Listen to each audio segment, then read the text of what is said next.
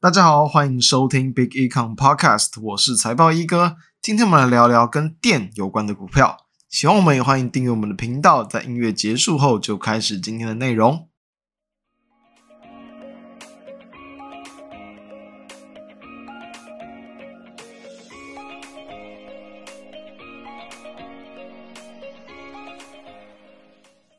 今天来跟各位聊聊这种所谓的电力还有能源股。因为大家应该有发现到，在最近一段时间哦，其实应该已经延续了一阵子了。就是在这种 AI 股就连续的往上冲的过程之中，诶，发现到很多的一些这种重电股又在默默的，就是蠢蠢欲动，股价要动了起来。其实，在去年哦，在这个选前嘛，选前大约我记得两个多月的时候呢，就有一度的再度去发动一波这种重电类股的这个股价。就是因为说，在这种政策的一个推行，还有台电的一个强韧电网计划，以及未来的这种就是对于不管是电业，就是这种科技股持续扩产嘛，半导体扩产，那对于用电量的需求大增，那还有当然目前比如说缺电的一个情况，那持续存在，以及说各国要持续往绿电的一个方向去发展，这其实会牵涉到相当多的一些产业跟类股，然后同步去受惠到。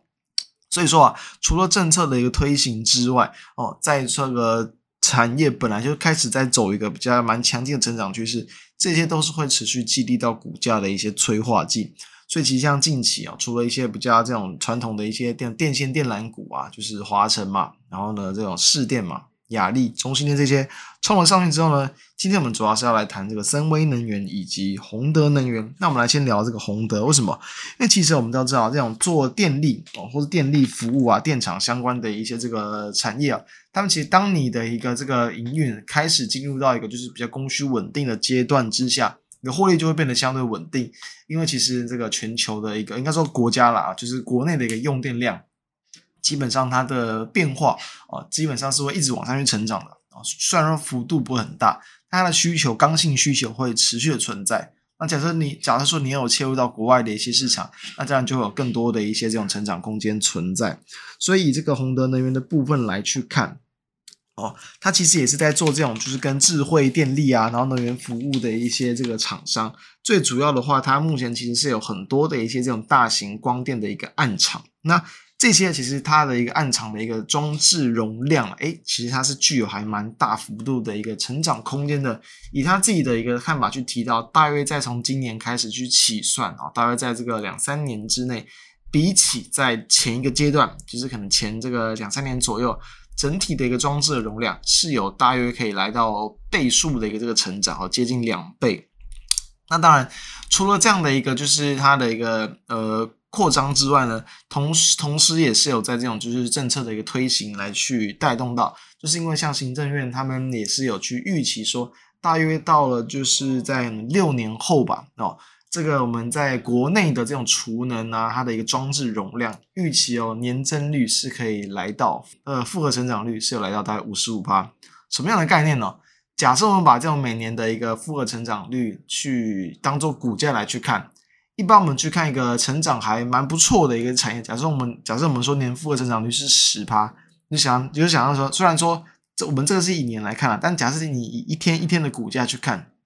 就是一天一根涨停板哦，然后连续这样好几天的涨停板，其实哦这个过了几天呢，啊，你的这个价差就会相当的一个明显。那所以说我们会说，其实有时候十趴就已经还算是一个不错的一个产业成长幅度。假设我说一个产业，它可能未来十年之内年复合增长率十趴。我不会把它定定义是一个超强劲的成长产业，但是会是一个还呃成长动能还蛮不错的一个产业。那当然个位数的话就会比较弱一点点。那五十趴什么样的概念？就是每一天它可能都是以一个新贵股的姿态哦，就是一天哦，就是直接去飙个五成，然后然后连续飙个大概一个礼拜哦，这样子的话，其实那个价真的是相当的一个可观。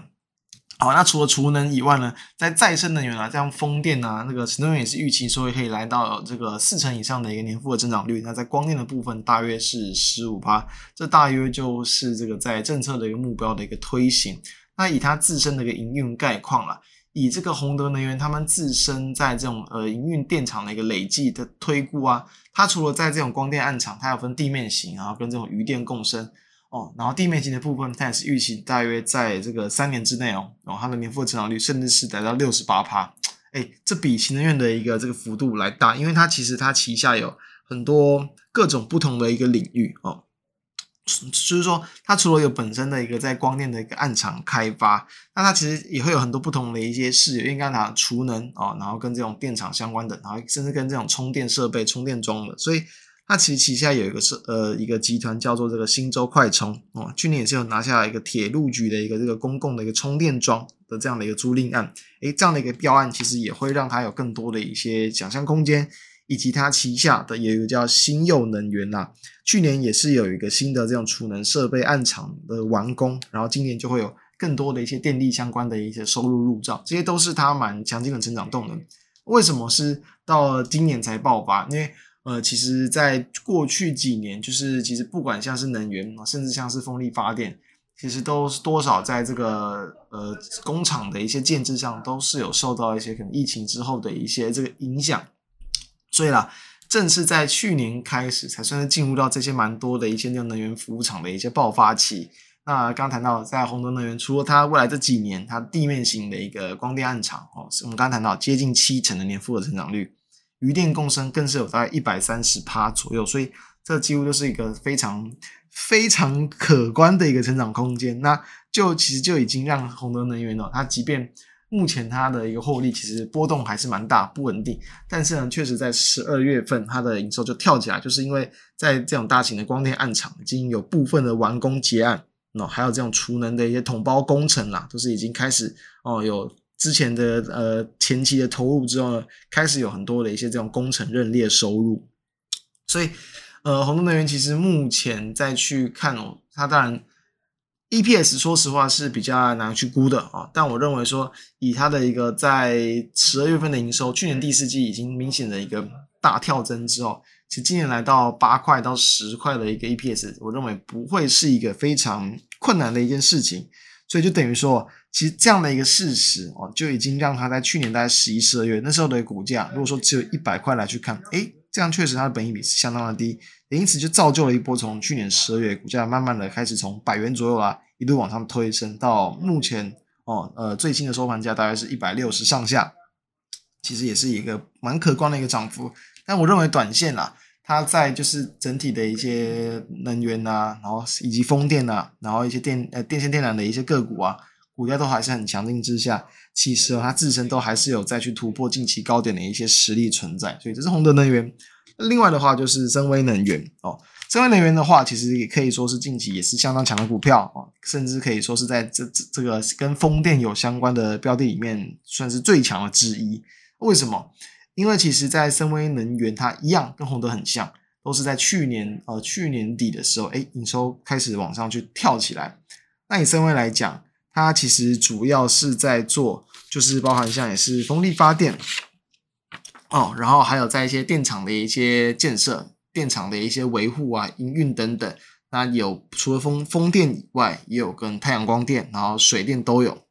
然后同时有不少的一些就是跟很风电暗场的一些这种呃有营运相关的一些子公司，就等于像集团的一个实力还算是相对蛮强劲的，然后也是有在蛮多啊，在国国国内的一些这种很多业务啊，都算是呃竞争力比较强的，哈。那为什么说说森崴它去年底的营收跳上来，就是因为它其实在去年年中左右接到这个台电二期的一个风场的一个这样的一个标案，那也在去年底就是陆续有一些这种结构的一些这种产品啊开始去交货，然后入账，所以才让它的一个营收跳起来。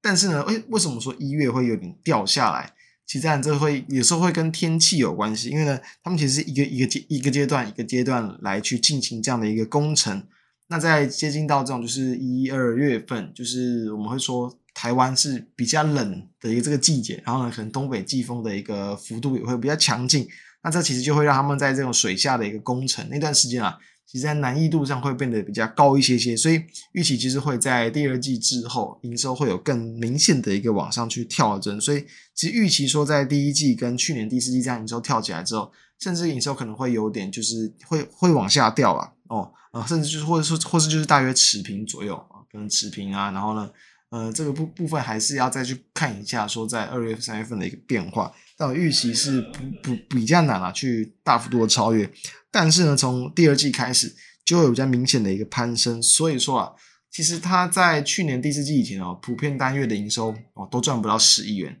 那去年第四季每个月都赚超过十亿，甚至在十月份是赚接近二十五亿元。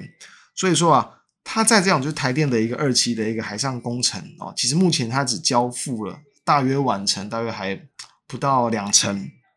哦。所以说，其实后面还有很多的一些营收等待要去做入账。那后面的一些这种水下基础啊，然后跟一些这种呃电缆啊，然后海上的一些这种呃工程啊，开始入账之后，我认为就有机会，未来这种十二月份它单月爆发的一个这样的一个营运的成果啊，未来就会慢慢的变成常态，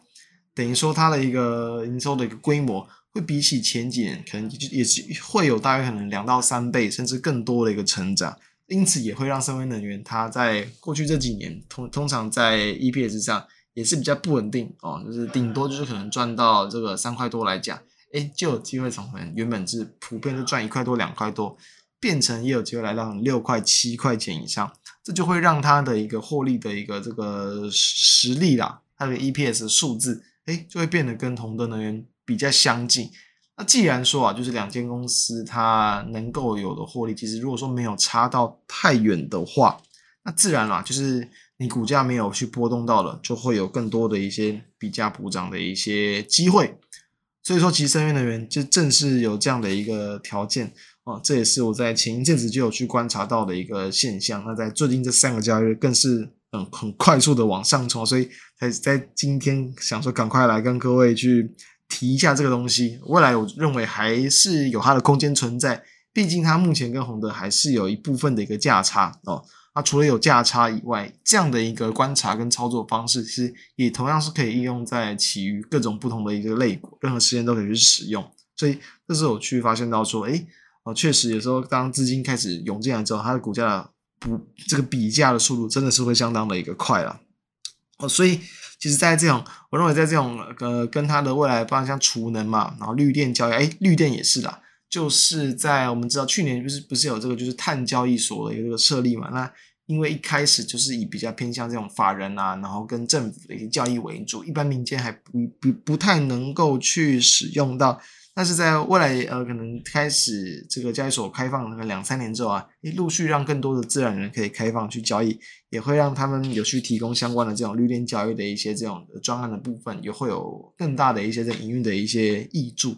所以我会认为说，在目前呢，其实我认为他们的股价本益比已经开始在这种资金行情有拉的有一点高，但是呢，当他们的获利开始趋于稳定，或者是就是真的是比起前几年呢有更大幅度的跳升。我认为市场就会去更加的留意到他们的一个价值，那也会让他们成为在未来几年之内很可能变成在台湾的产业链里面哦，然后变成一个很很有就是应该说关注的一些这种空间，甚至吸引到更多的一些比如说主被动基金啊进场的一些机会，这是我认为值得关注的方向。所以这样的一个类股就提供给大家参考，同时他们在旗下就是相关的一些厂商，目前有些都还在新贵，比如说像云豹。哦，这个云豹能源，